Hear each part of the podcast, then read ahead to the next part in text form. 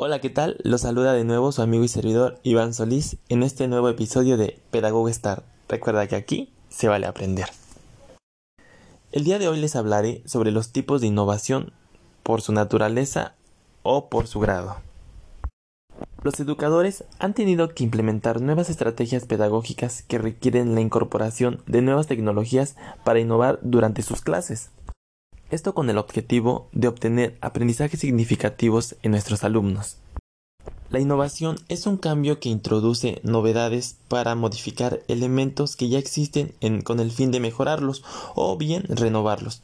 La innovación educativa implica la implementación de cambios significativos en el proceso de enseñanza-aprendizaje con el uso de la tecnología y nuevas novedades que facilitan al estudiante adquirir nuevos conocimientos. A continuación les hablaré sobre los tipos de innovación. Dentro de los que tenemos la innovación educativa institucional.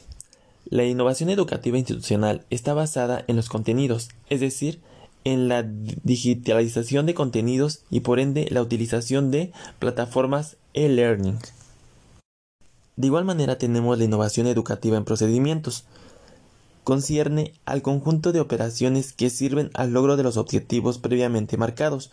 Consiste en realizar procedimientos didácticos, procedimientos para la organización, procedimientos de uso de materiales curriculares e instrumentos didácticos y procedimientos de estructuración de las clases.